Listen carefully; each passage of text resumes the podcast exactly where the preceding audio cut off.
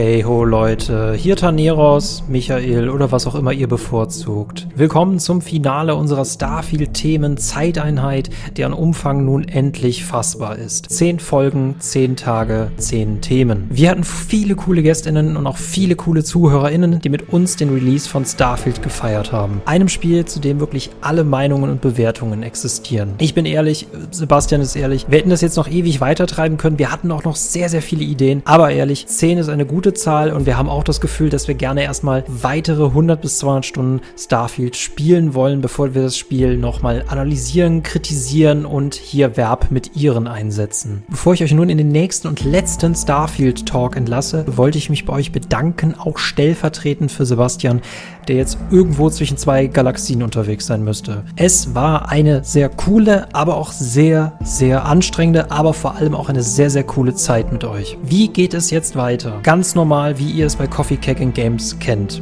Wenn ihr aber solche Themenwochen feiert und gerne mehr davon hättet, generell unseren Content finanziell unterstützen möchtet und auch noch Bonus-Content abstauben möchtet, empfehle ich euch einen Blick auf Steady zu werfen. Link in der Videobeschreibung. Ab 5 Euro im Monat geht es los. Und was heißt eigentlich jetzt immer Bonus-Content? Wir sagen das zwar immer, aber was befindet sich eigentlich hinter diesem Wort? Dazu gehört Extreme, ein Format, in dem Sebastian und ich extrem lange über extrem besondere besondere Spiele reden. GTA Online, Cyberpunk 2077, was ihr wollt. Let's Dive Into, ein Format, in dem wir Spiele vom ersten bis zum letzten Pixel analysieren, zum Beispiel Resident Evil 4 Remake.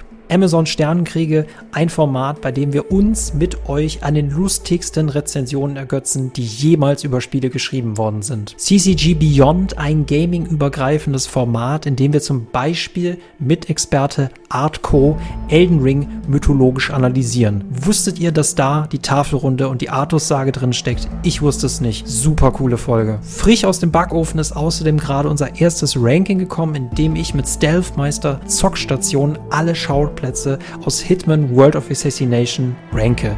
Und das sind 22 Stück. Und viele, viele, viele weitere Formate. Natürlich auch noch weitere Formate zu Starfield. In diesem Sinne, ich wiederhole mich. Danke euch für euer Zuhören, euer Schreiben, euer Kommentieren, euer Kritisieren, euer Loben und hier irgendwas mit ihren Einsätzen. Ihr seid die Besten, ihr seid die Kuchigsten, der Kuchen möge mit euch sein und nun viel Spaß mit Folge 10. Ciao. Start in T-20 Sekunden. CCG abonnieren. Dem CCG Discord beitreten. Bonus-Content auf Steady checken. 5, 4, 3, 2, Abflug. Hi Peter. Hallo. Und damit willkommen wieder zu unserer Themenwoche zu Starfield und zu einem sehr, sehr coolen Gast, dem lieben Peter von der GameStar. Sei mir gegrüßt da draußen im Weltraum. Ja, danke, dass ich äh, hier andocken konnte und du auch schon tatsächlich den Sauerstoffschlauch äh, verbunden hast und mich hier nicht im Vakuum weiter treiben lässt. Das tun wir hier nicht. Alles vorschriftsmäßig und so. Ja, sehr cool, dass du da bist und ähm, ich denke mal, du kannst sehr, sehr viel zu Starfield erzählen. Deswegen nehmen wir was Einfaches, um in dieses Universum halt reinzukommen. Ähm, wie, wie geht's gerade eurer Beziehung, also deiner Beziehung mit Starfield? Ah, okay, ich dachte, du redest nach meiner echten Beziehung. Äh, mit Starfield ist es gerade so an einem Punkt, wo ich äh, erstmal eine Pause machen möchte. Ähm, wir sie haben uns jetzt in, in beiderseitigem Einvernehmen getrennt, würde ich sagen. Äh, wir haben uns alles gegeben, was wir uns geben konnten. Ich habe alles genommen, was Starfield zu bieten hatte, was ich halt davon mich interessiert hat. Ähm, Starfield hat mir viele schöne Momente geschenkt, ja, ich habe viele schöne Erinnerungen, coole äh, Augenblicke, coole Ansichten, äh, Panoramen, ein paar lustige Quests, Sachen, wo ich gelacht habe, wo ich gesagt habe, wow, das geht. Aber es gab natürlich auch schwierige Zeiten und das hat natürlich am Ende zu unserer Trennung geführt, ja. Also das ist ganz klar. Ich habe dann auch mit dem Anwalt darüber geredet und äh, wir haben das dann nochmal analysiert, wo wirklich dann der Punkt war, wo wir gesagt haben, okay, ja, es passt eigentlich ganz gut, aber es gibt halt immer diese kleinen Sachen, wo man aneinander hakt, äh, wo man sich gegenseitig auf die Nerven geht, ja, wo man die Schuhe nicht reinstellt und ähm, am Ende, das, das summiert sich halt dann, ne? Und am Ende denkst du dann nur noch an diese Sachen und kannst gar nicht mehr die kleinen, die schönen Momente genießen. Und ähm, das war so ein bisschen mein, mein Problem mit Starfield Das, das, das kann ich sehr gut nachfühlen. Also du siehst auch, da hätte auch Paartherapie keinen Sinn mehr. Ja, es ist äh, natürlich, es gibt äh, da Spezialisten, die könnten uns helfen, also Modder natürlich. Ähm, die sind auch schon fleißig dabei, äh, da Konzepte zu entwickeln, wie man am besten so eine zerrüttete Beziehung wieder aufbaut und so ein Paar zusammenbringt. Und es gibt da schon schöne Sachen, die mir auch gefallen, wo ich denke, naja, vielleicht sollte ich ja noch mal der Sache eine Chance geben, vielleicht können wir ja noch mal zusammenkommen. Äh, aber der Erfahrung nach ist das jetzt noch zu früh, die Wunde ist noch zu frisch, ja, und später vielleicht in einem Jahr, dann wird's, dann, dann gibt, ist es halt so, dann ist das Spiel ist Starfield halt schöner wieder, ja, hat sich wieder rausgeputzt. Es gibt äh, Sachen, die ähm, all diese kleinen Fehler vielleicht ein bisschen ab, ähm, ja, abschmirgeln, diese Kanten und äh, dass es einfach wieder flutscht, ja. Und da sehe ich natürlich ganz klar diese ähm, Mod Modding-Therapeuten, ähm, da setze ich große Stücke drauf, dass die das äh, nachliefern, vieles, was Bethesda selbst eben nicht, nicht gemacht hat, die Eltern quasi von Starfield. Modding als Spieltherapie finde ich ein interessantes Bild und ich gucke mal, ich schaue mal, ob wir wirklich konsequent in diesem Beziehungsbild bis zum Ende drin bleiben. Aber äh, ja, ich kann das sehr gut nachempfinden, so geht es mir so ein bisschen mit Cyberpunk 2077. Äh, mit Bethesda bin ich mir noch nicht so ganz sicher, aber wir haben uns ja auch zu unterschiedlichen Zeitpunkten kennengelernt. Du kennst ja Starfield schon länger als ich. Ähm, ähm, die GameStar ähm, hat ja jetzt eine 81 vergeben. Es gibt sehr, sehr viele Magazine, die äh, ja auch ihre 10 von 10 äh, schneller rausgeschossen haben als sonst was. Ähm, ihr wart bei einer 81, 4Players ist bei einer 82 und ähm, ihr wart ja dann, als das offizielle Wertungsbild veröffentlicht war, wart ihr ein bisschen, äh, was weiß ich, schockiert, dass, dass es sich ja so krass unterscheidet. Wird es noch eine Aufwertung geben und wird die sehr hoch sein oder siehst du das eher nicht? Also, wir haben ja grundsätzlich eine 83 gegeben und es gibt ja die Abwertung genau, zur Zeit genau. noch. Korrigiere. Punkte genau. eben für, mhm. für gewisse Bugs. Äh, deswegen wird es, wenn das, wenn das irgendwann nicht mehr der Fall ist, wird das äh, bestimmt noch eine Aufwertung geben. Ich werde mir das Spiel auch noch mal dann anschauen, beziehungsweise ja, wir werden uns noch mal, wir werden diese Beziehung halt noch mal mhm. äh, auf den Prüfstand stellen. Ähm, und äh, wenn es dann halt besser ist, also bisher hat sie ja nichts getan, ne? also es gibt ja keinen Nein. offiziellen Patch bis auf den Day One Patch, äh, der halt auch nicht die Sachen geändert hat, wo ich jetzt Probleme gesehen habe. Äh, ich habe ein bisschen geschaut, was auch die Leute da draußen haben, weil es ist immer so, wenn du vorrelease natürlich ein Spieltest und du hast irgendwelche Bugs, ja, okay, bist halt eine Person oder bist vielleicht, bei uns waren es zumindest schon zehn Leute, okay, ist schon mal eine größere Sache, aber natürlich, wenn Hunderttausende, Millionen, sechs Millionen waren es glaube ich, insgesamt Leute spielen, die haben dann deutlich, da merkst du halt mehr, was sind denn so die Bugs und so, was sind denn Probleme, die Spieler haben. Und da hat man halt schon gesehen, es gibt halt immer wieder ein paar Sachen. Ne? Also manche Leute haben Abstürze, es gibt immer diese Glitches, gibt es überall, dass Leute im Boden verschwinden, dass sie hoch in die Decke verschwinden, ja, also solche blöden Geschichten. Eine, das, ein, eines fand ich fantastisch, dass das Raumschiff einfach abgehoben ist ohne den Spieler. Also das war, das war schon nicht mehr ein Bug, das war einfach ein Feature, mhm, finde ich. Das mhm. war großartig, dieser Clip, wenn ihr den gesehen habt. Ähm, und äh, ja, das werden wir halt schauen. Und dann gibt es bestimmt eine Aufwertung. Äh, was es natürlich jetzt erstmal nicht geben wird, wenn wir sagen, ah, jetzt, naja, die Wertung war falsch, äh, das müssen wir jetzt, oder wir lassen jetzt einen anderen das nochmal testen und der gibt eine 90 oder so. Das wird nicht passieren. Erstens, weil ich ja bei der GameStar ähm, so ein bisschen den Testhut aufhabe. Äh, ich bin zur Erklärung, vielleicht, wenn die Leute mich nicht kennen so richtig, äh, ich bin ja nicht nur ein normaler Redakteur, sondern ich bin inzwischen so ein, wie sagt man, bin ja im Neusprech ein Lead, ja, also ich, ich führe Leute an, sagen wir mal, und ich führe halt auch dieses Testressort so ein bisschen an und habe da einen sehr guten Überblick, was wir testen allgemein von anderen Autoren. Du hast auch schon Tests für uns mhm. geschrieben. Mhm. Und deswegen bin ich mir mit meiner inzwischen fast 20-jährigen Erfahrung auch recht sicher, dass ich den Test auch nicht besser hätte machen können in dem Sinne, ja, und dass wir da nicht jetzt sagen müssen, okay, das war jetzt so scheiße, da, wir sind total weit vom Schuss. Nö, es ist einfach eine Meinung von mir, die auch gestützt wird von vielen Leuten in der Redaktion tatsächlich. Ich habe mich mit vielen Leuten auch vorher ausgetauscht über die Wertung. Ähm, und wir stehen jetzt auch dazu. Also, das ist jetzt nichts, so wir sagen, ah, na, da müssen wir jetzt nochmal drüber reden. Also ich habe einen Artikel darüber geschrieben, über diese Wertungsfindung, mhm, was für mhm. mich persönlich auch sehr spannend war. Ähm, den kann man auch nachlesen auf gamestar.de. Mit meinem, man sieht es sehr schnell mit meinem verzweifelten Gesicht, so ein bisschen übertrieben. Aber ähm, das bedeutet nicht, dass wir jetzt sagen, ah, der Peter hat aber scheiße getestet, sondern im Gegenteil, ich habe sehr viel Lob für den Test bekommen.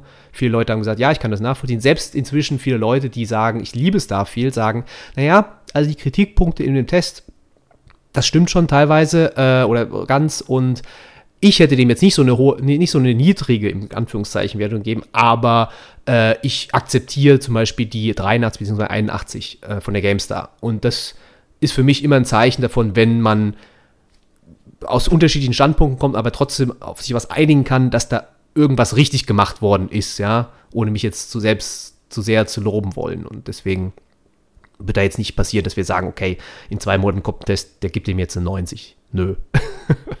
Also der äh, Massendruck hatte auf keinen Fall eine Chance äh, darauf die Wertung. Das ist sehr, sehr gut zu wissen.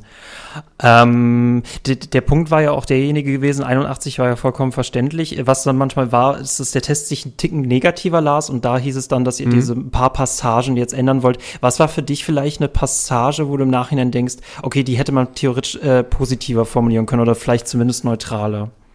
Äh, das ist jetzt schwierig. Ich habe ein paar Sachen schon angepasst inzwischen. Wir sind ja im Internet, wir müssen ja nicht mehr einen Monat warten, Richtig. bis das Heft äh, in Druck geht. Ähm, deswegen kann man das teilweise, wenn man jetzt den Test nochmal liest, sind schon ein paar Sachen anders gemacht.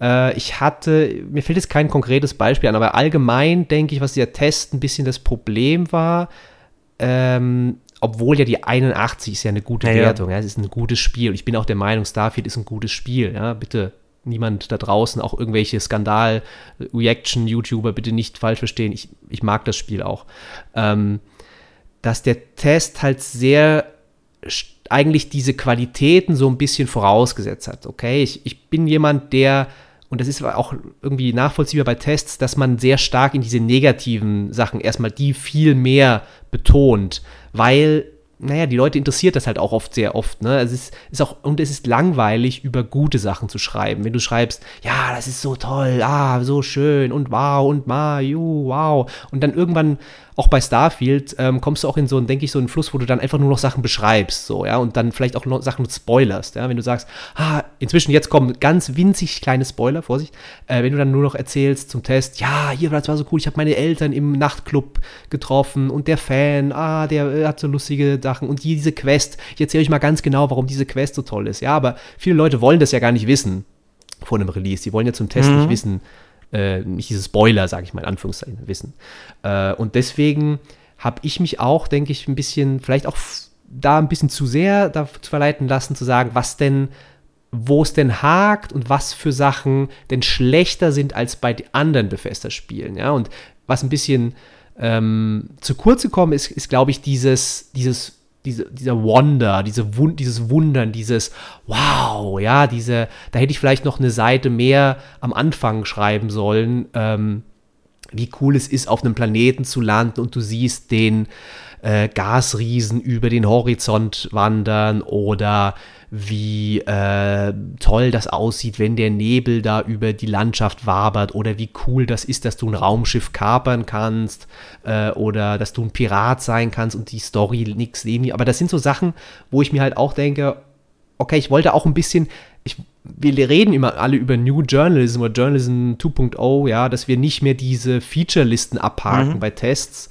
Und mir war es wichtig, so eine Message auch rüberzubringen. Mir, die Message war, Starfield hat irre viel Potenzial, aber es verschwendet so viel davon.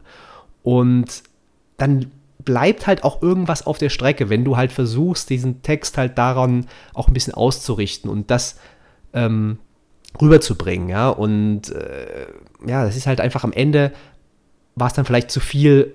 Ah, und das geht nicht und das geht nicht, ah, und das ist blöd, das ist blöd. Es stehen schon viele positive Sachen auch da drin, aber die haben tendenziell bisschen weniger Platz eingenommen als die negativen. Und ich bin immer auch jemand, der testet und sagt eigentlich, wenn was nicht im Test drin steht, explizit als negativ, dann kannst du eigentlich davon ausgehen, dass das auch, dass da nichts zu kritisieren war. Ja? Äh, es ist ja auch eine Kritik. Es ist ein, ja, es ist schwierig. Also es ist, man kann natürlich Tests auch anders schreiben. Man kann sagen, ja, super geil. Aber das war für mich das hat sich nie gestellt, diese Frage, weil eben Starfield nicht für mich dieses 100-Punkte-Spiel ist oder dieses 95-Punkte-Spiel ist, wo du sagst, ich habe ja Tests gelesen, die schreiben, das ist äh, eine Revolution, das ist das geilste Open-World-Spiel aller Zeiten. Bethesda hat noch nie so eine tolle Story äh, geschrieben. Ah, könnte sogar stimmen vielleicht, ja. Äh, aber trotzdem ist es keine super gute Story. Ähm, und ja, es, am Ende wurde es dann dadurch ein bisschen mehr ein Test, der darüber geht, was ist denn nicht so gut geworden. Ne? Und ja, es tut mir leid, wenn dann Leute vielleicht dann gemerkt haben, okay, es ist, liest sich irgendwie wie so eine weiß nicht, ständiges Mehren und so, äh, aber das geht nicht, das geht. Aber es war halt auch wirklich mein Gefühl beim Spielen. Ja? Ich war ja jemand, der sich total darauf gefreut hat. Wer vielleicht mal bei GameStar jetzt schon länger gelesen hat, der hat vielleicht gesehen, auch ich habe eine Kolumne vorm Release geschrieben, wo ich gesagt habe, Starfield wird äh, vielleicht das wichtigste Spiel meines Lebens, weil ich eben in so einer, in so einem ja, so eine, so eine fast schon Depression, der Spieledepression war, wo mir halt nichts mehr gefallen hat und diese ganze AAA ähm, der Brei der letzten Jahre, da hat, ist nichts für mich so richtig rausgestochen. Und Starfield war ein Spiel, wo ich mich richtig darauf gefreut habe, wo ich gesagt habe, ja, das, genau das möchte ich jetzt haben. Und am Test, es war, ich habe das, glaube ich, in einem Video gezeigt, es war wirklich die Kurve meiner, meiner Erwartungshaltung, ging halt wirklich nach dem Start so steil bergab.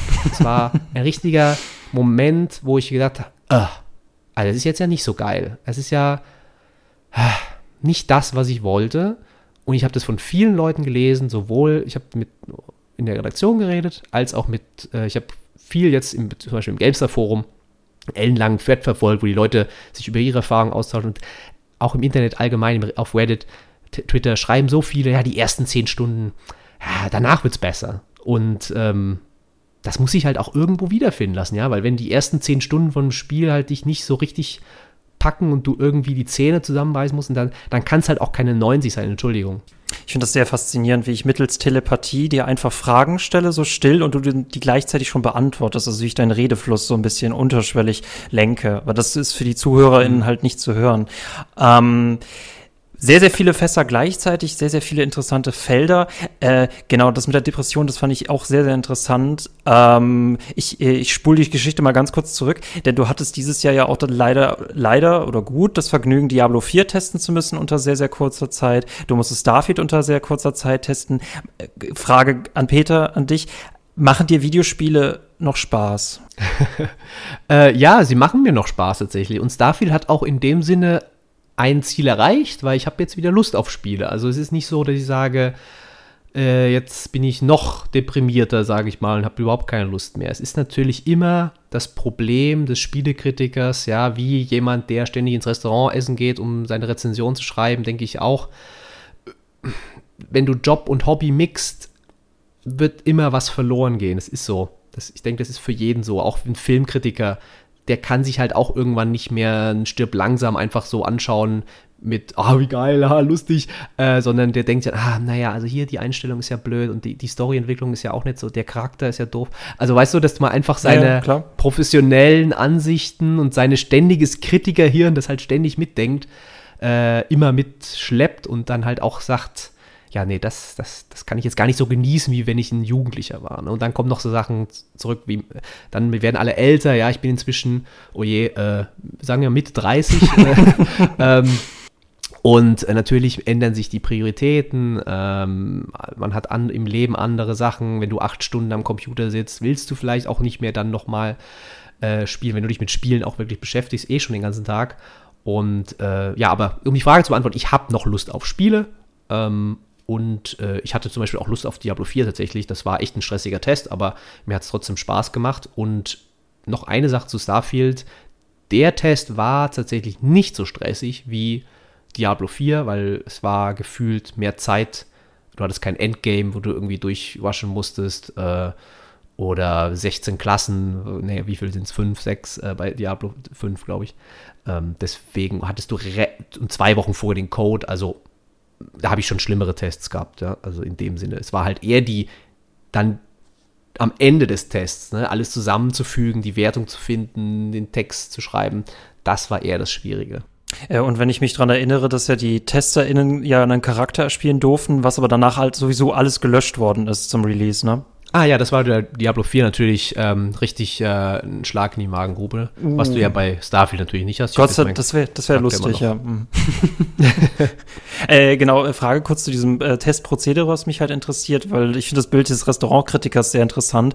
Ähm, ähm, wenn du nämlich dann nicht äh, fünf Stunden hast, um sieben Gänge Menü zu essen, sondern halt nur fünf Minuten, um sieben Gänge Menü zu mhm. essen. Mhm. Hattest du das Gefühl, du hattest genug Zeit zum Testen von Starfield, wenn wir gerade von so einem 200-Stunden-Spiel äh, sprechen, was sehr schwer äh, zu rushen ist? Ähm, also es hätte natürlich noch mehr Zeit sein können, ist immer klar. Ähm, ich fand eigentlich, dass man das dann nach 50, 80 Stunden halt gut bewerten konnte. Also es war nicht so, dass du dann gesagt hast, naja, aber hier sind ja noch so viele. Natürlich habe ich nicht alle Inhalte gesehen. Äh, ich habe die Story durchgespielt, ich habe New Game Plus ein bisschen gespielt, ich habe die Fraktionsquests alle gemacht, ich habe viele Nebenquests gemacht, aber es gibt noch, ich finde jetzt noch Sachen, die ich nicht gefunden habe. Natürlich bei 1000 Planeten sowieso. Äh, es gibt viele Zufallsbegegnungen, die du vielleicht gar nicht bekommst, erst, äh, sondern erst später, irgendwann, wenn du rumfliegst. Ähm, und äh, es wäre natürlich, und ich wusste ja auch vorher nicht so richtig, das war vielleicht eher das Problem, dass du ja vorher nicht genau weißt, wie ist denn das verteilt, diese, klar, gehst du davon aus, Starfield ist gro super groß, äh, aber ist es denn die Hauptstory, die so lang ist? Ähm, sind das irgendwie Sachen, die du im Außenposten machen musst und da kommen dann noch Quests oder ähm, sind es irgendwelche Raumschlachten, die du noch ewig machen kannst? Ähm, was mir dabei sehr viel geholfen hat halt, ist, ähm, unser Sonderheft-Team, wir haben ja bei GameStar auch ein Sonderheft gemacht zu Starfield, das jetzt raus ist inzwischen auch als E-Paper. Äh, und ähm, da konnte ich halt, wir hatten einen eigenen Discord-Channel und da konnte ich halt, viele Leute haben mir dann gesagt, hey, ich habe das gefunden, hey, hier, schau mal das. Aber es war nie jemand, der gesagt hat, das ist ja das Genialste der Welt. Ne? Also, das ist halt so, ich war einer, ich war ein Tester, aber ich konnte trotzdem sehr viel sehen vom Spiel, selbst wenn ich es nicht, teilweise nicht erlebt habe. Ähm, zum Beispiel diese, es gibt ja diese legendären Raumschiffe, die du auch noch äh, umnieten kannst. Da habe mhm. ich eins von, glaube ich, getroffen und ge bekämpft. Aber ein Kollege, der hat jetzt, äh, der hatte zum Test dann schon über 100 Stunden gespielt. Der hat die halt alle, alle die, die er gefunden hat, gemacht. Äh, aber der hat mir dann auch, oder er hat alle Systeme bereist, wirklich. Ich habe nicht alle, nicht wirklich jedes einzelne System bereist. Ne? Es gab noch welche, die ich nicht gesehen hatte zum Test. Aber der hat alle angeguckt. Der konnte mir zum Beispiel sagen, hey ja, also äh, wenn du darauf gehofft hast, dass es da irgendwelche Weltraumphänomene gibt, so schwarze Löcher oder irgendwelche Nebel oder irgendwas, nö, gibt's nicht. Äh, und er war halt auch super enttäuscht. Ne? Ähm, von daher war es halt auch sehr stark ein Team-Effort. Äh, und das hat sehr viel geholfen, weil wir hatten auch zum Beispiel jemanden, der den Basenbau sich angeschaut hat. Jemand für Sonderheft hat den, mit dem Editor rumgebaut an seinem Schiff äh, und dann habe ich das natürlich auch gemacht, aber ich konnte mich ein bisschen da zurück und konnte sagen, konnte auf diese Expertise zurückgreifen und sagen, ja gut, ich muss jetzt nicht nochmal selbst zehn Stunden da reinbuttern, um die, ähm, äh, die äh, Shepards Schiff aus Mass Effect nachzubauen. Das hat ja schon mein Kollege gemacht.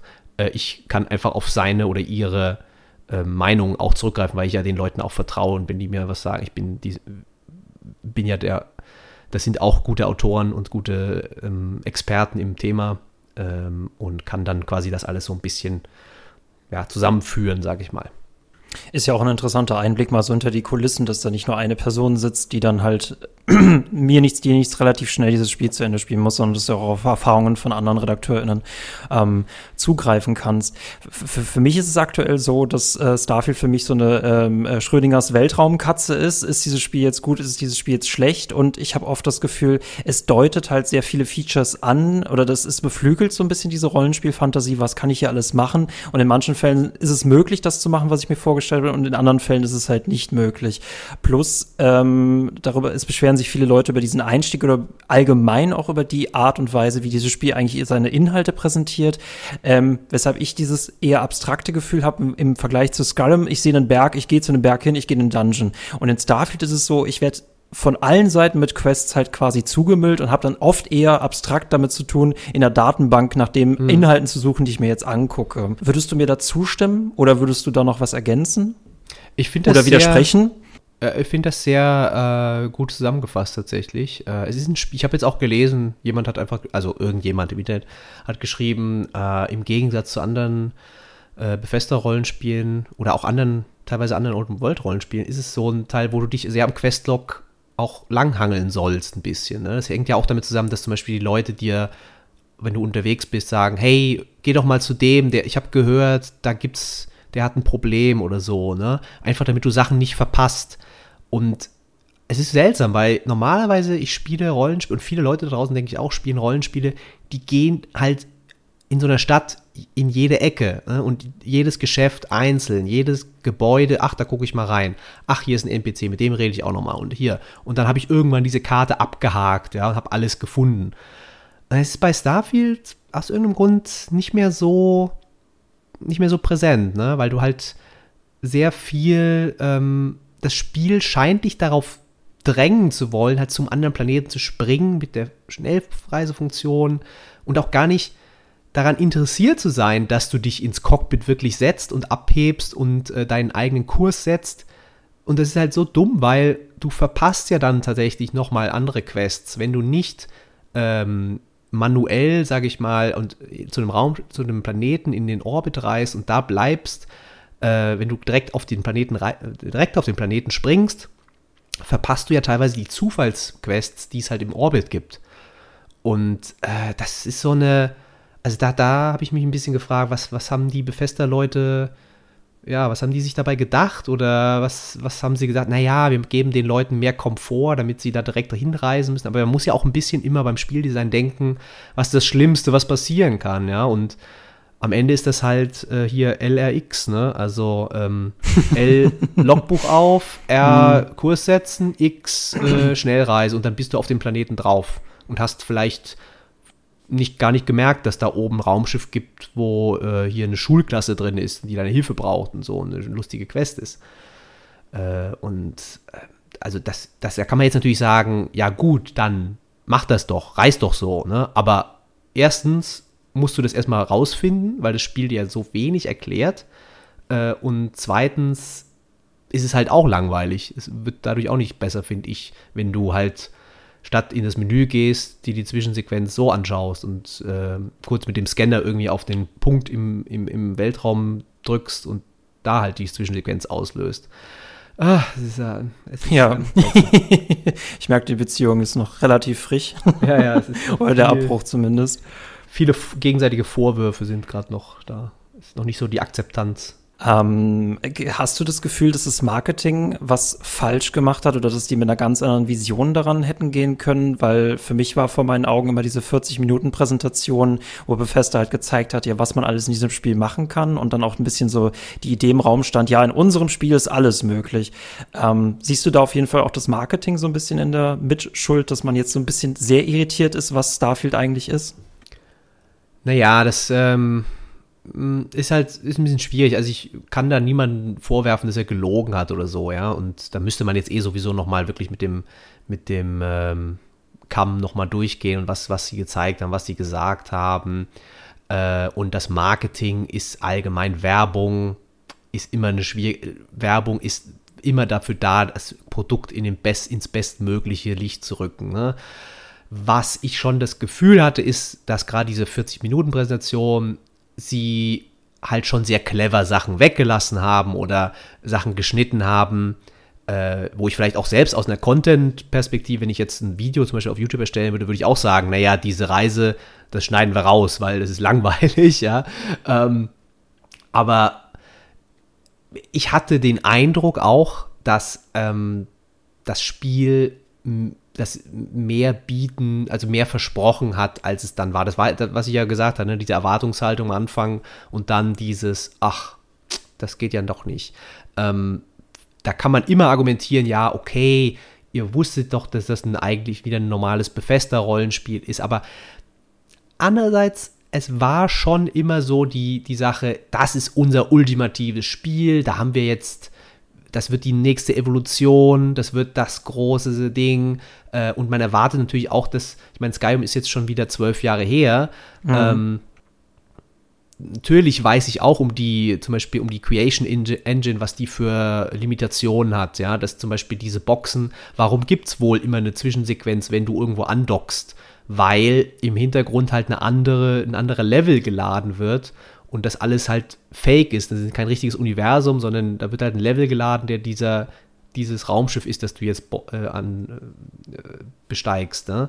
Äh, aber es ist da vielleicht auch ein bisschen zu viel Hoffnung drin gewesen und dann kann man halt immer, kann man halt, finde ich, auch immer kritisieren, wenn halt jemand diese Hoffnung ausnutzt und das nicht, mh, mm, sag mal, ein bisschen reinholt wieder, ein bisschen, ein bisschen runterfährt ne? und sagt, hey, übrigens, so wird's, ja, stellt euch darauf ein. Es wird trotzdem noch ein normales Bethesda-Rollenspiel. Ne?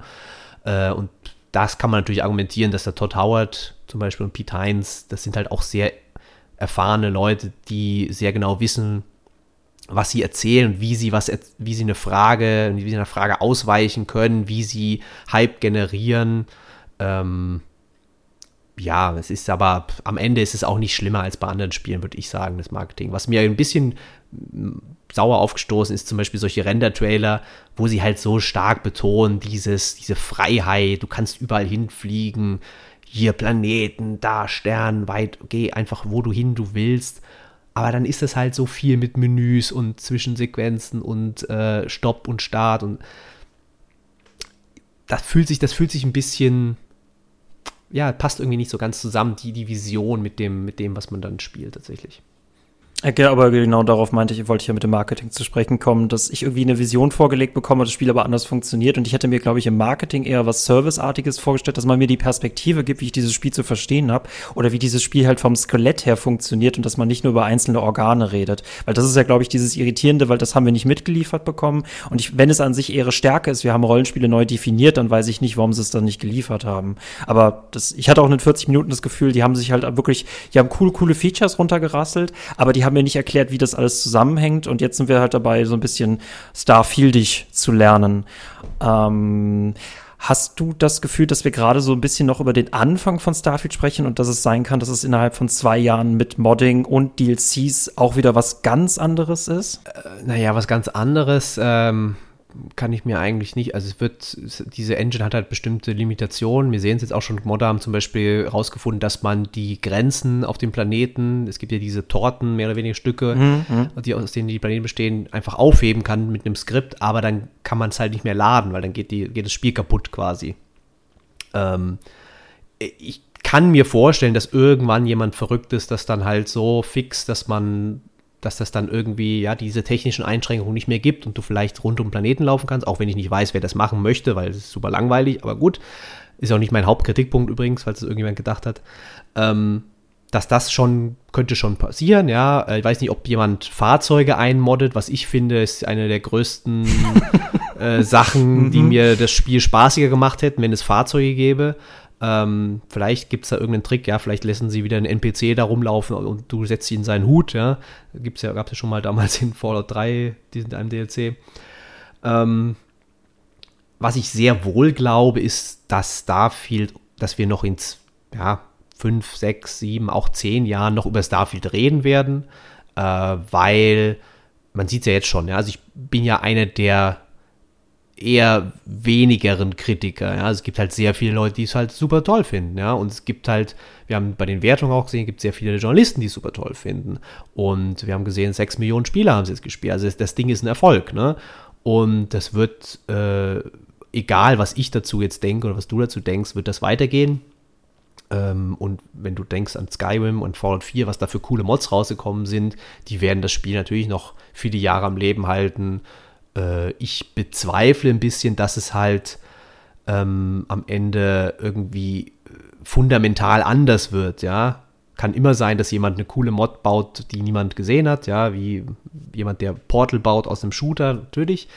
Äh, aber ähm, ja, keine Ahnung, ob ich dann irgendwann milder gestimmt bin, weil eigentlich hat ja Bethesda in dem Sinn dann nichts gemacht. Ja, die haben ja, ich meine, das ist halt auch, das habe ich auch im Test nicht groß, ich habe das extra in dem Kasten erwähnt. Klar, Starfield hat Mod-Support, wow, cool.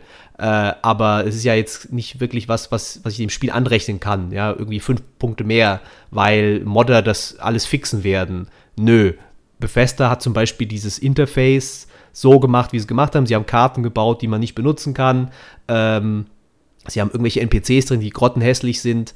Äh, kann ich nicht sagen, naja, das wird schon noch, weil irgendwelche Leute kostenlose Mods dazu stellen. Dann bravo an die Mods, aber Bethesda, naja.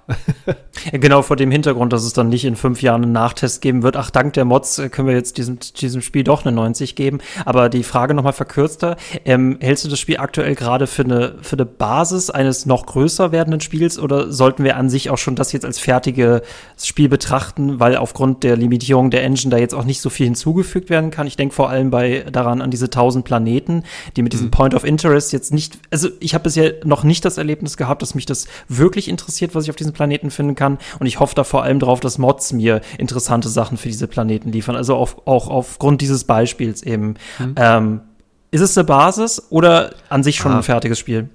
Ach so, äh, naja, also ein fertiges Spiel ist natürlich, ist auch ein gutes Spiel. Aber was du meinst, ich denke, ist, ähm, können die da noch aufbauen, das noch besser machen? Das denke ich schon, genau. ne? dass jemand zum Beispiel mehr Tiere einbaut, mehr Varianten, irgendwelche wird bestimmt jemand geben, der 50 Zufallsquests baut, die jederzeit kommen können und die stattdessen statt anderer Points of Interest reingebaut werden.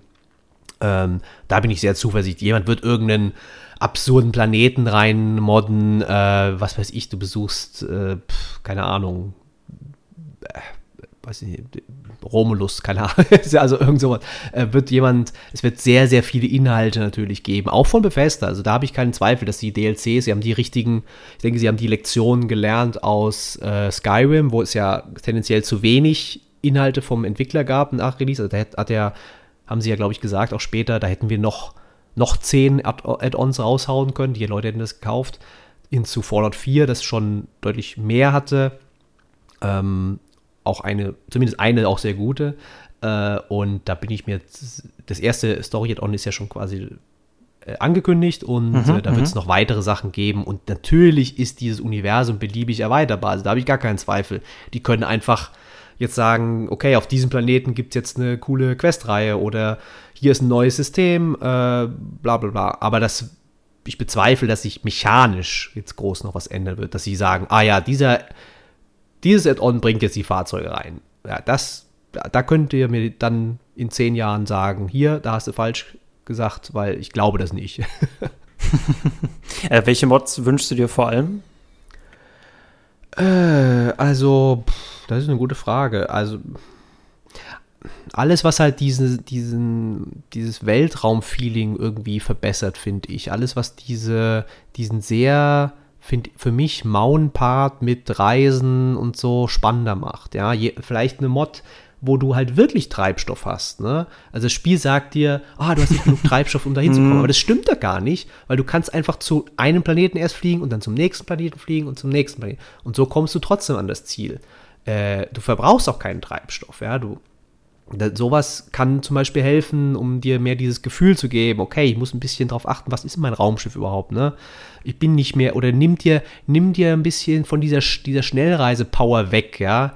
Äh, eine Mod, die dir einfach nicht erlaubt, ständig schnell reisen zu können, sondern das ein bisschen cleverer macht, ja? Vielleicht auch dann eine, eine, eine bestimmte Ressource, die du brauchst, um jetzt schnell reisen zu können mit deinem Raumschiff. Oder äh, wenn es das gibt, ja, etwas, also das wäre jetzt schon sehr ambitioniert, aber zum Beispiel sagen, wir machen richtige Planetensysteme raus. Gibt eine Mod, die wird, dann kannst du halt wirklich dahin fliegen. Oder kannst, das wird auch nicht passieren, aber kannst in der Atmosphäre fliegen, ja, kannst wirklich hoch in den Orbit. Das wird sowieso nicht passieren. Aber das sind so Sachen, wo ich denken würde, das wäre cool. Äh, ein paar Sachen, die ich mir gewünscht hätte, sind auch schon rausgekommen. Äh, Gerade so UI, das Inventar, äh, wurde stark verbessert durch eine Mod. Äh, jemand baut gerade an realistischeren Waffen. Ähm, bisschen die KI, die ja auch nicht so toll ist, wurde auch schon verbessert mit einer Mod. Ähm, und solche Sachen. Also ich bin auch, ich werde das bestimmt dann nochmal spielen und Mods runterladen und mir das anschauen äh, und dann Spaß haben damit gerade vielleicht noch eine Mod, ah ja, das ist auch noch gut, eine Mod, die all diese furchtbaren Gesichter fixt, ja, diese diese NPCs, die nichts beizutragen haben, aber unglaublich hässlich aussehen.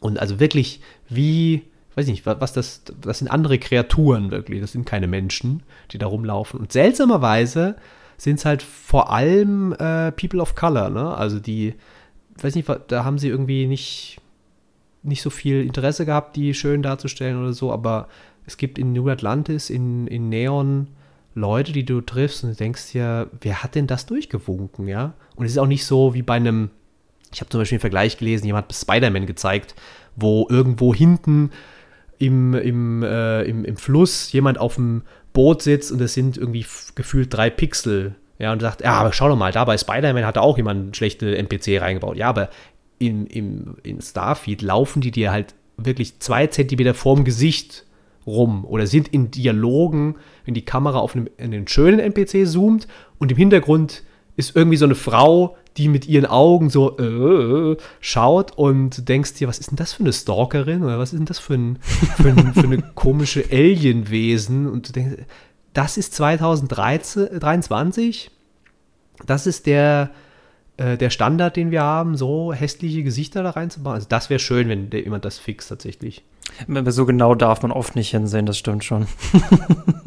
und äh, ich muss sagen, gerade auch, also über große Features braucht man gar nicht reden, aber auch schon so kleine Features, wie beispielsweise, dass halt es keine City-Map gibt, ne? es gibt keine interaktiven Stadtkarten. Das hilft auch vor allem für die äh, Orientierung überhaupt nicht. Und seitdem meide ich große Städte. Ähm, wie, wie, stehst du jetzt allgemein? Ähm, ich weiß gar nicht, wie du so Weltraumspieltechnisch aufgestellt bist. Äh, hast du jetzt unglaublich große Lust, wieder No Man's Sky und Star Citizen zu spielen, jetzt mit deinen Erfahrungen, die du in Starfield gesammelt hast? Ähm, das ist ein bisschen schwierig, weil ich, ich mag Weltraumspiele sehr gerne. Ähm, aber ich habe es tatsächlich nicht so mit No Man's Sky.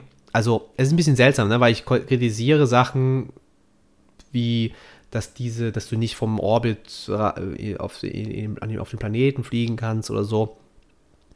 Ähm, aber mir gefällt generell nicht so dieses, sage ich mal, ein bisschen ziellose in Spielen, dieses mach dir deinen Spaß selbst. Ähm, diese, ähm, du hast eine Million Planeten und guck doch mal hier, ah, da ist ein anderes Tier mit drei gelben Punkten und hier vorne sind es drei blaue Punkte. Wow, cool. Ähm, übertrieben gesagt. Ähm, ich mag sehr gerne alles mit Raumschiffen. Ich liebe äh, Raumschiff-Shooter, sage ich mal, Weltraumshooter. Ich bin sehr gespannt auf Squadron 42 von Star Citizen. Ich mm. werde in Star Citizen auch äh, reinschauen, wenn es mal irgendwann ein richtiges MMO ist, sagen wir mal. Ähm, und möchte mir das äh, geben. Äh, ja, und ähm, das ist also, ich hab, bin aufgewachsen mit FreeSpace und äh, ein bisschen Wing Commander und hier Tachyon äh, und was gab es noch? Weiß ich schon gar nicht mehr. Also, ich habe die eigentlich alle, Freelancer natürlich. Ich habe die alle gespielt. Also, und das macht ja Starfield auch, einige Sachen davon macht ja Starfield auch super gut.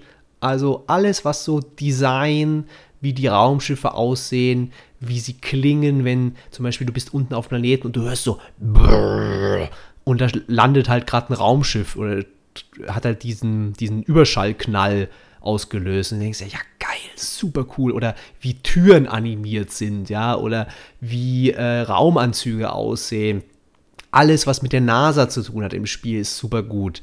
Ähm, da meinen höchsten Respekt vor. Also die Grafiker teilweise, die, da blieb halt nicht mehr viel Ressourcen übrig für die, für die NPCs anscheinend, weil sie haben halt so viele coole Details reingebaut. Oder wie die Physik ist im Spiel. Mit den, äh, wir haben es jetzt inzwischen alle gesehen, mit den Kartoffeln oder mit den ja, genau. äh, Milchkartons. Und das ist ja fantastisch, aber wird halt auch nicht benutzt im Spiel. Ne? Also es, ich habe nie gesehen, dass das irgendwas eine Auswirkung hat, sage ich mal. Außer von den schön zerbratzelnden Schiffen im, im Weltraumkampf ja, es ist wie immer viel Potenzial verschwendet, sage ich mal. Das aber deiner Meinung nach, wie gesagt, die Modden dann jetzt nutzen müssen und dass du dann nicht mehr bei Bethesda siehst. Naja, ich weiß ja, wie Bethesda arbeitet inzwischen. Ne? Also die, das ist kein, kein Studio, das irgendwie seine Spiele religiös patcht oder das viele Features nach Release nachliefert. Ähm, wer Skyrim verfolgt, wer voll, der hat, ich weiß nicht, wie viele Patches es tatsächlich gab. Es gibt für die Spiele oder wie viele Bugs es immer noch gibt, die nie gefixt wurden, ja. Oder du musst ja nur schauen, wer kommt denn auf die Idee, wir machen das Interface wieder genauso scheiße wie in äh, Fallout 4 mit dem Inventar, mit dem Baumodus, mit Maustastatur. Äh, da hat niemand bei denen anscheinend auch nur die Idee zu sagen, ja, Chef, also da könnten wir doch mal auch mal, da haben sich so viele Leute beschwert, das könnten wir doch jetzt mal besser machen. Nö, müssen wieder Modder das machen, weil sie schon, glaube ich, schon wissen, dass das eh nichts, dass sie da eh nicht gewinnen können oder dass sie da keine Expertise haben wollen oder dass nicht, sich da nicht ja, für interessieren ähm, und stecken ihre, ihre Ressourcen halt in was anderes. Und ich, erwarte überhaupt nicht, dass Bethesda jetzt nachträglich das Spiel noch groß ja, verbessert eigentlich. Das, weil so, so arbeiten sie nicht als Studio. Ja? Es wird einen DLC geben, der wird vielleicht ein paar andere Mechaniken reinbringen. Wir haben es teilweise gesehen. Es gab ja diesen, es war glaube ich ein Far Harbor für Fallout 4, wo es dann plötzlich äh, so mit Blöcken Minecraft-artiges oder ne, eher Portal-mäßiges Rätseldesign plötzlich gab in, in so einer Computersimulation und so. Ja, also sie können schon Sachen, sag ich mal, dann nach in einem, in einem DLC irgendwie einbauen, neue Sachen, aber das ist kein Larian oder kein, äh, auch ein CD-Projekt, äh, wo du wirklich siehst, nach Release, äh, die Leute arbeiten da ständig dran oder die geben sich halt gefühlt viel Mühe. Das habe ich bei Starfield überhaupt nicht den Eindruck. Also, dass da jetzt jemand sagt, auch mal, äh, du siehst ja schon, wie Todd Howard sagt, naja, die Performance zum Beispiel, viele Leute haben ein Problem mit der Performance am PC. Wir tatsächlich gar nicht, also bei uns lief es super. Äh, aber er sagt, na, das läuft doch super. Also, äh, ihr müsst halt mal euren PC upgraden, ja. ähm, das ist halt mhm. auch eine, ja, es ist halt auch eine Sache von der, wie, wie man eingestellt ist, was man für eine Kommunikation mit seinen Fans hat. Äh, vorher, vor dem Release, schreibt er noch so einen schönen Brief an die Reddit-Community, sagt, ihr seid die Besten. Äh, aber nach Release, also ich meine, es sind jetzt schon, also ich bin auch dafür, dass, dass Entwickler nicht crunchen oder auch nach Release dann, ihr müsst jetzt schnell am nächsten Patch arbeiten oder so. Ne? Ähm, aber zumindest zu sagen, hey, wir haben euch gehört, diese Punkte, da habt ihr recht, äh, das wollen wir ändern, das ist unser Plan. Das wirst du bei Bethesda, bin ich ziemlich sicher, nicht haben werden, dass da irgendwie was kommt. Bin ich, äh, bin ich, bin ich, bin ich, bin ich sehr gespannt. Welches von den Bethesda-Rollenspielen würde noch so zu deinen Liebsten gehören? Mm, also mein Liebstes ist eigentlich Fallout 3, würde ich sagen. Ähm, das hatte für mich, das liegt eigentlich auch ein bisschen mit der Zeit zusammen. Ich habe auch Morrowind gespielt damals. Da war ich immer ein bisschen zu klein für. Und dann später, wenn du es dann halt später nochmal versuchst, dann denkst du ja halt auch irgendwie, ist zu, zu hakelig oder zu, hm. zu alt und was. Ähm, grundsätzlich hat mir Morrowind auch sehr gut gefallen. Äh, Oblivion hat man schon gemerkt, dass sie halt sehr stark in eine Konsolenrichtung gegangen sind, für mich als PC-Spieler, äh, aber war abseits des, sage ich mal, Szenarios und dieser ähm, Dämonentore, ja, die, da müssen wir auch, das sind so ähnlich wie die Tempel jetzt in Starfield. Ähm, das war eigentlich auch sehr cool. Äh, Skyrim hat dann noch bei Gameplay noch mehr zurückgefahren, aber hat, hat mir, würde ich als zweitbestes tatsächlich gefallen, so von der Open World her. Mhm. Weil da ist eine der, finde ich, schönsten Welten, um rumzulaufen und Sachen zu entdecken und sagen, ah, was ist denn da und was ist denn da? Äh, also habe ich sehr, sehr viel Zeit reingesteckt. Und Fallout 4 habe ich fast genauso viel Zeit reingesteckt, aber hatte deutlich schlechtere schlechteres, schlechte Erfahrung, sage ich mal, weil es ne, hier, ähm, wir müssen diese andere Settlement retten und ähm, das Ende mit den Fraktionen, so, das hat, oder dass du halt eigentlich nur schießt im Spiel und die Quests dumm sind und äh, also, äh, ja, es ist schwierig. Also ich würde sagen Fallout 3 auf jeden Fall, weil das hat mir noch am meisten gefallen. Wie sehr siehst du dann noch so die Hoffnung bei Obsidian Entertainment, die jetzt äh, eben auch bei Microsoft sind? Gut, äh, Outer Worlds war mehr so eine kleinere Sache. Jetzt arbeiten sie ja an äh. Avowed, genau, ganz schwieriges Wort. Genau, äh, geistigem Skyrim-Nachfolger. Ähm, wie siehst du da das Potenzial dieses Studios? Dass die für mich aber auch das beste Fallout bisher rausgebracht haben, nämlich Fallout New Vegas. Und ich mhm. mal das Gefühl habe, dass Bethesda da wirklich irgendwie nicht herankommt. Ähm, ja, Fallout New Vegas kann ich kurz was zu sagen, warum ich das jetzt nicht auf, weil ich mir gesagt habe, ah, das ist super cool. Äh, das habe ich damals zum Release spielen müssen, für, um eine Komplettung zu machen. Und da war es halt sehr verbuggt. Ähm, und ich hatte immer das Gefühl, Fallout New Vegas hat tolle Quests und Geschichten und Charaktere. Aber erstens hat es halt sehr stark auf Fallout 3 aufgebaut, hatte quasi alles, was Open World Design ist, ist eigentlich mehr oder weniger von Fallout 3. Äh, und zweitens, ähm, was war das zweite jetzt? Äh, fand ich immer diese Wüste ein bisschen langweiliger als tatsächlich das Wasteland von Fallout 3. Aber gut, das nur nebenbei. Ähm, mhm, mh. Ich glaube tatsächlich nicht mehr, dass ähm, Obsidian in der Hinsicht fester Konkurrenz machen wird, weil sie haben das eigentlich ausgeschlossen, dass sie solche Open Worlds bauen. Auch Avowed ist jetzt kein, wird tatsächlich kein richtiges Skyrim, sondern es wird äh, wieder eine Welt ähnlich wie Outer Worlds, also mit Hubs oder mit größeren zusammenhängenden Levels, aber keine durchgehend bereisbare Welt. Ähm, und damit bleibt halt Bethesda halt weiter in dieser Nische das einzige Studio, das eigentlich das macht.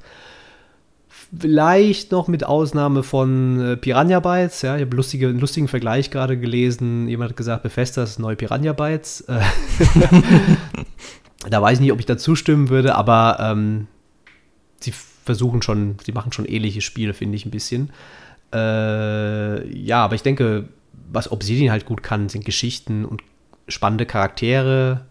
Ähm, da haben sie schon sehr viel Erfahrung und Expertise drin.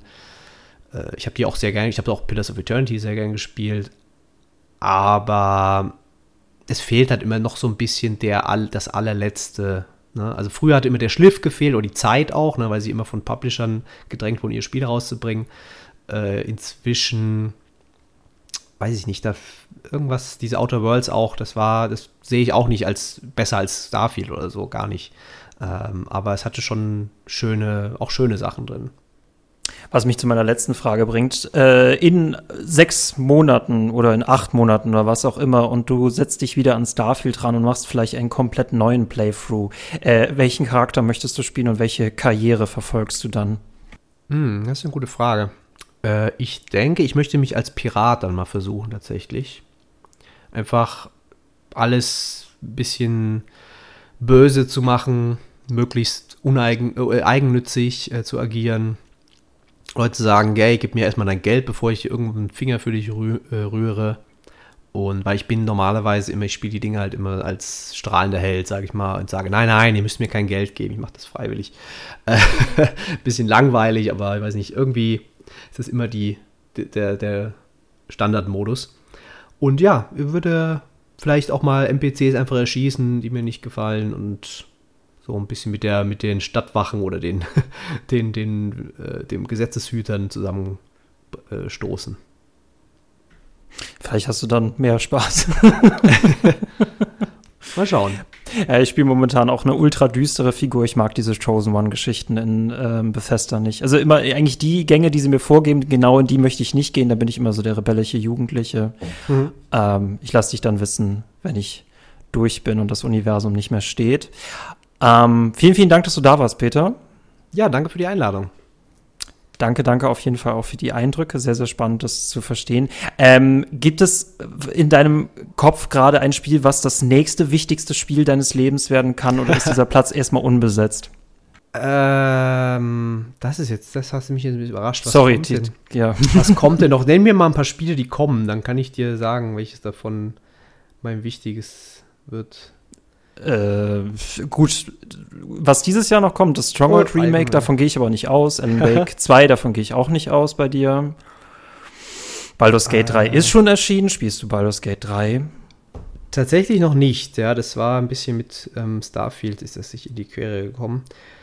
Uh, also zurzeit nicht wirklich was, was mir jetzt, wo ich jetzt sage, das gibt mir die gleiche Gänsehaut. Vielleicht Stalker 2. Mhm. Mhm. Eventuell, ja, das könnte sein. Ähm, das neue Star Wars-Spiel, hier, wie heißt das? Rebels? Nein. Ähm, oh, äh, ähm, Out, ne, Outward? Nee, Out, ähm, Outlaws. Outlaws, genau. Das könnte nett sein. Äh, aber ja, es ist jetzt wieder ein bisschen der, wir hatten ja auch 2023 so viele geniale Spiele, also es war wirklich richtig krass. Ja, ja. Ich muss erstmal noch mal ein paar Sachen nachholen tatsächlich. Also das, ich mache mir jetzt erstmal weniger Sorgen um die Zukunft als den den äh, Pile of Shame. Okay, aber dein Herz ist erstmal noch nicht vergeben, also liebe Spieler da draußen, Peter ist noch zu haben. ja, ich, es braucht natürlich Zeit, bis ja, man ja, da wieder bereit ist für eine Beziehung und, äh, aber die Narben, sie verheilen gut und äh, man weiß, ich, ich warne euch vor, vielleicht gibt es ja noch mal wieder so einen äh, Seitensprung zurück zu Starfield. Der ist immer noch nicht uh. ausgeschlossen. Äh, aber allgemein bin ich natürlich eine treue Seele und äh, freue mich auf jede neue Bekanntschaft. Dankeschön dafür. Leute, wenn ihr diesen Podcast auf YouTube hört, dann like, kommentiert ihn lasst uns an euren Gedanken teilhaben. Was denkt ihr gerade zu Starfield? Wie sehen gerade eure Beziehungen aus? Nutzt der Therapie überhaupt noch was? Lasst uns das gerne wissen. Und wenn ihr diesen Podcast auf den Podcast-Apps eures Vertrauen wie Spotify und Co. hört, da das gleiche Spiel kommentieren, liken. Und wenn ihr sowieso schon mal gerade dabei seid, haben wir auch noch jede Menge tollen Bonus-Content für euch auf Steady. Schaut da mal gerne vorbei. Alle, die schon hinter der Paywall sind, sind übelst glücklich und würden sich auch freuen, euch begrüßen zu dürfen. In diesem Sinne, der Kuchen sei mit euch. Danke. Bye. Ciao.